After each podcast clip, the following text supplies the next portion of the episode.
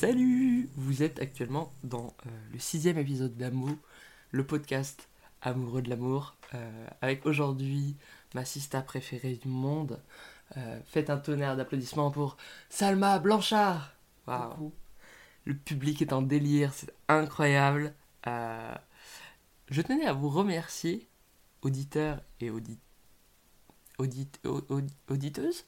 Non Je ne sais pas. Je ne sais pas, ça restera en suspens. Euh, pour euh, l'intérêt que vous portez à Amo, j'ai beaucoup de bons retours et ça me touche énormément. Et beaucoup de gens qui veulent le faire, enfin qui veulent passer en interview avec moi. Du coup, euh, voilà, ça me touche vraiment et je vous aime. Voilà. Eh bien, commençons sans plus attendre l'interview de la plus fabuleuse des personnes, Salma Blanchard, ma sœur. Ouais.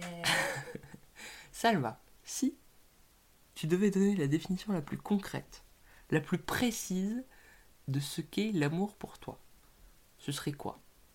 Euh, bah, euh, pour moi, en fait, même pour moi, je sais pas parce que cette définition, elle est tellement tout le temps changée et tellement Ouais. été chamboulée par plein d'éléments que je, je sais plus. Enfin, j'ai même encore aujourd'hui, j'ai encore du mal à identifier ce que c'est quoi. Ouais. T'as pas l'impression que tout le monde a un peu sa définition et qu'en fait, euh, c'est pas un truc commun, c'est juste un truc. euh, Enfin, je pense qu'il y a une base, tu vois. En fait, on était, on, on est tous en train de se dire ah, faudrait qu'on se mette d'accord sur ce que c'est, mais en vrai, enfin, c'est, c'est juste du, du ressenti personnel. Il n'y a pas à Ouais. se mettre d'accord là-dessus. Ouais, ouais, ouais, je vois. Sur une échelle de 1 à 10, 1 étant un, un trognon de pomme médiéval et 10 étant l'extase amoureuse perpétuelle et absolue, à quel point as-tu déjà connu l'amour?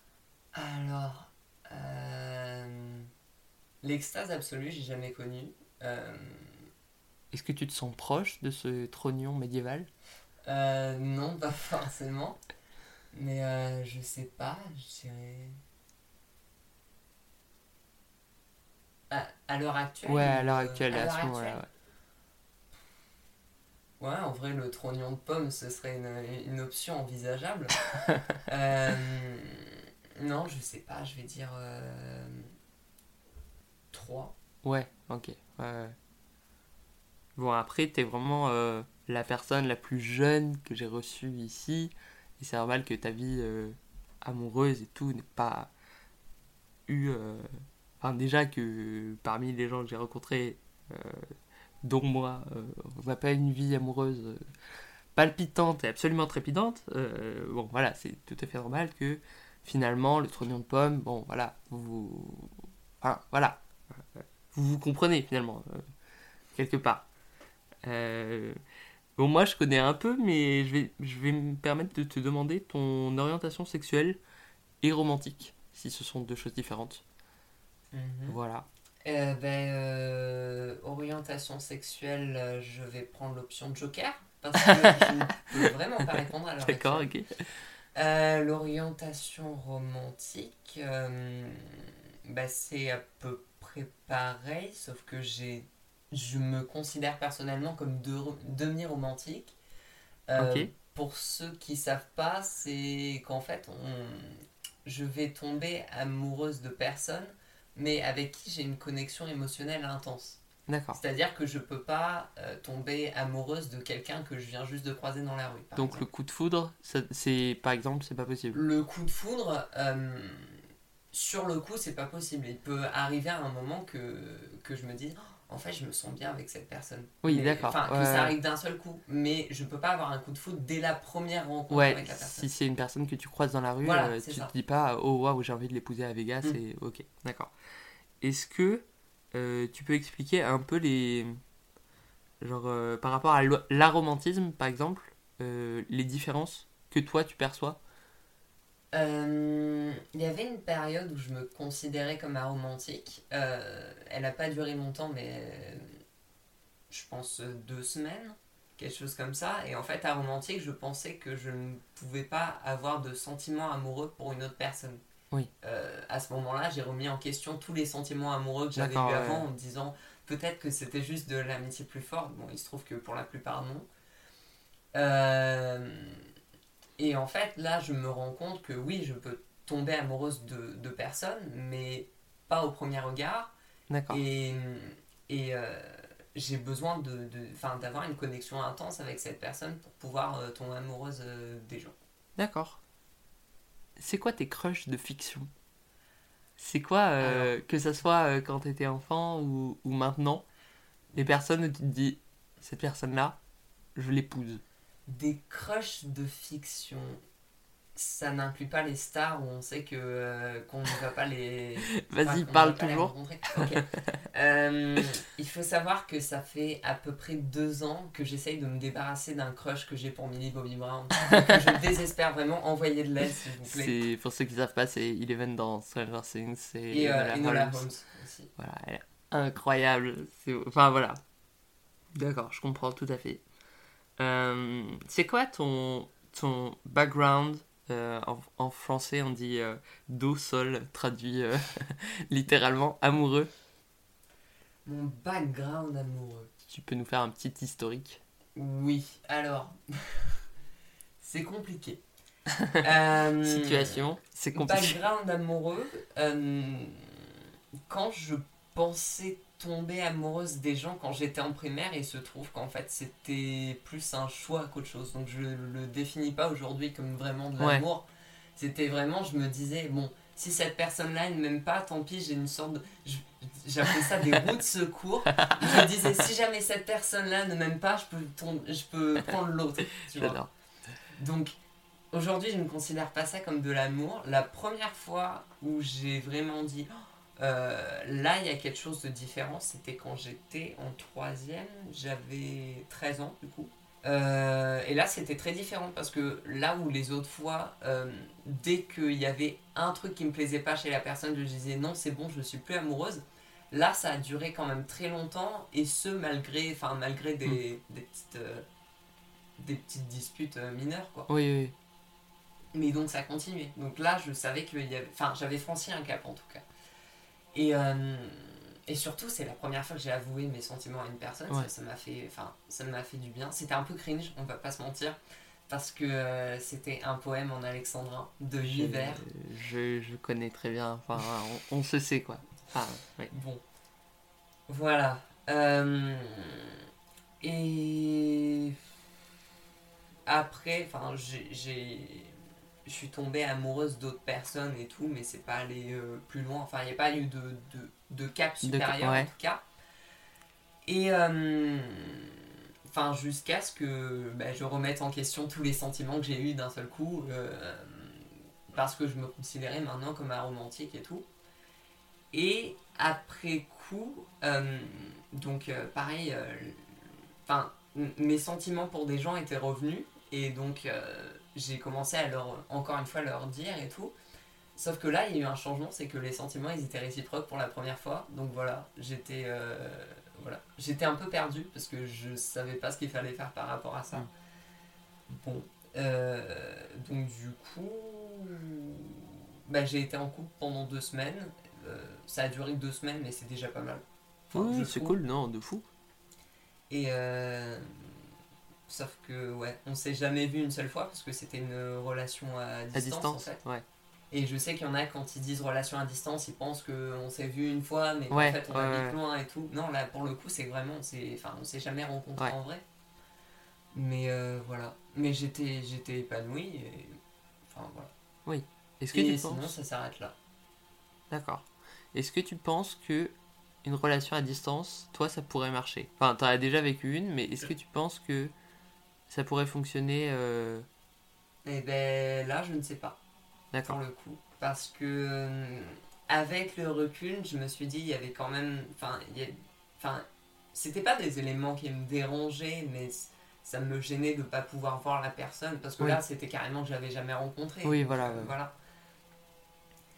Donc, euh, je- enfin, une, une relation, en tout cas, je n'ai jamais vu la personne, je ne sais pas. Une relation à distance, mais où j'ai déjà vu la personne, je sais pas du tout, j'en ai pas vécu. Je pense que ça pourrait aller, mais après, tant que je l'ai pas, enfin, tant que je l'ai pas vécu, je sais pas si, enfin, Ouais, je sais pas si je suis prête. Ok. t'es plutôt le genre de personne qui attend que l'amour vienne à toi ou c'est quelque chose que tu cherches plutôt activement? Alors, ça dépend des périodes, honnêtement.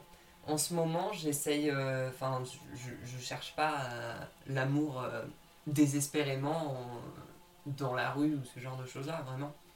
Mais euh, mais il y avait des périodes où vraiment je me sentais mal de ne de ne- de n'aimer personne en fait. Et donc je cherchais activement une personne.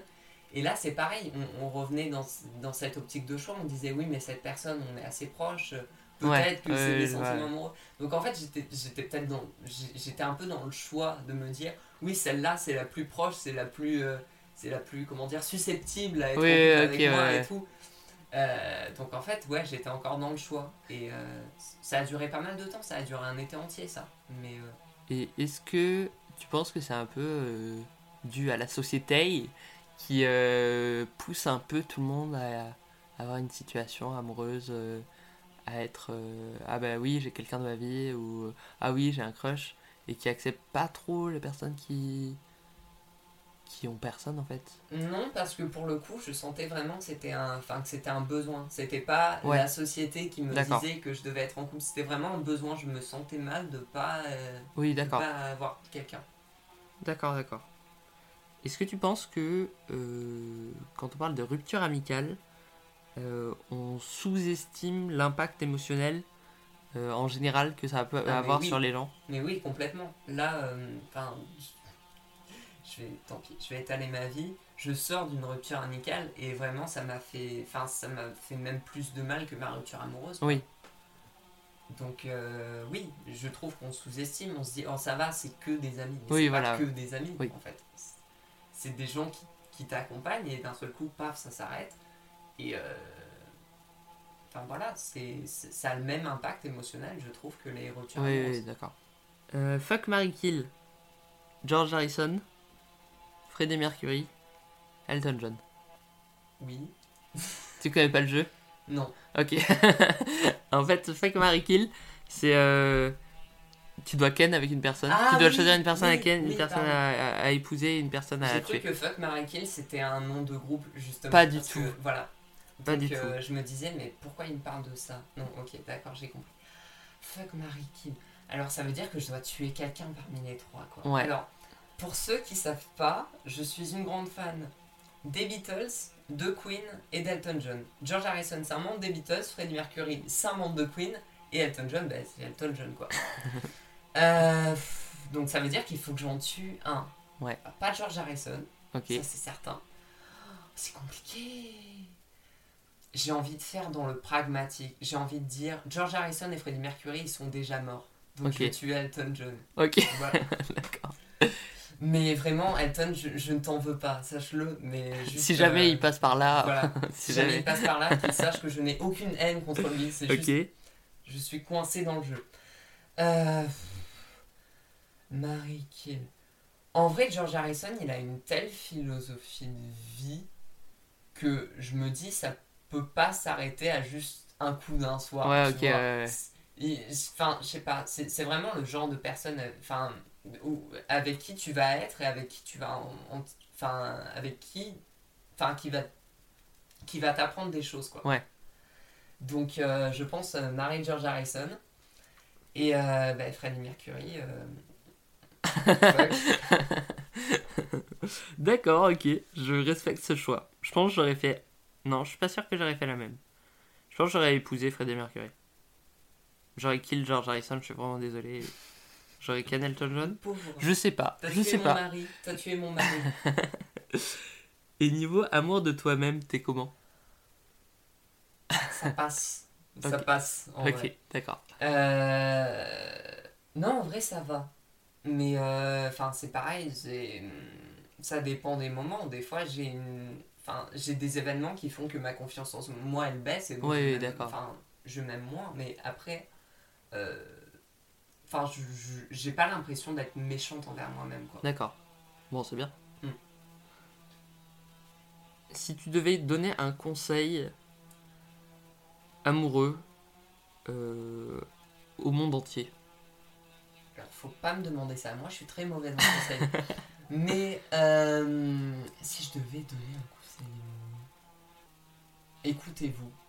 C'est super vague comme truc, mais je vois tellement de relations, on pense qu'à l'autre et tout, que je me dis, si on pense vraiment qu'à l'autre sans penser à ce, que, ce dont nous on a besoin, c'est à ce moment-là que ça va foirer. Ouais, ouais, ouais, je vois. Donc, euh, ouais, écoutez-vous. D'accord, c'est beau. S'il ne devait rester qu'une seule chanson d'amour, ce serait quoi? Tu sais que j'y ai pensé avant l'émission, parce que je sais que cette, cette euh, question, tu la poses assez régulièrement, Eh oui. mais sur le coup, j'ai vraiment aucune chanson qui m'est venue en tête. Qu'est-ce que. Une seule chanson d'amour qui devrait rester. Oh, Eh oui. c'est la catastrophe. Ouais, ce serait un peu la Enfin, ce serait un peu la catastrophe, mais oui, je comprends le jeu. Mais même, enfin, dans, dans ma tête, pour la trouver, c'est la catastrophe aussi. Euh, S'il ne devait rester qu'une seule chanson d'amour. Ce serait une chanson de George Harrison, je vais rester là-dessus. Euh, parce qu'il en a fait pas mal qui, je trouve, sont assez. euh, assez puissantes, quoi. Enfin, c'est pas. euh, c'est Enfin, il étale pas, genre, complètement ses sentiments, Ouais. il accentue pas les choses, mais enfin, quand il dit les choses, tu sens vraiment qu'il les ressent. Je vais faire. Je vais faire un peu. Enfin, voilà, la chanson qu'on ressort tout le temps quand on pense à une chanson d'amour de George Harrison, mais Is a Need of Pity. Je Ouais. l'aime beaucoup. D'accord. Vraiment, c'est. euh, Enfin, c'est. Ouais, c'est ça. C'est. euh, c'est être amoureux sans être égoïste, en fait. C'est-à-dire qu'il dit. euh, il dit, ben là, en fait, euh, dans l'amour, le truc, c'est qu'on va seulement prendre l'amour de l'autre et on va pas en redonner derrière. Ouais, d'accord, ouais. Enfin, de- en tout cas, c'est la façon dont il voit certaines relations autour de lui. Ok. Et euh, donc voilà. Bon, eh bien, merci fort d'être passé. euh, voilà. Merci C'était beaucoup, vraiment ça chouette. fait du bien de parler aussi. Bon, bah, trop cool. Le but est atteint alors. Euh, on se retrouve soon pour d'autres épisodes d'amour. Et puis euh, voilà, bisous, la bise, je vous aime. Tchuss Tchuss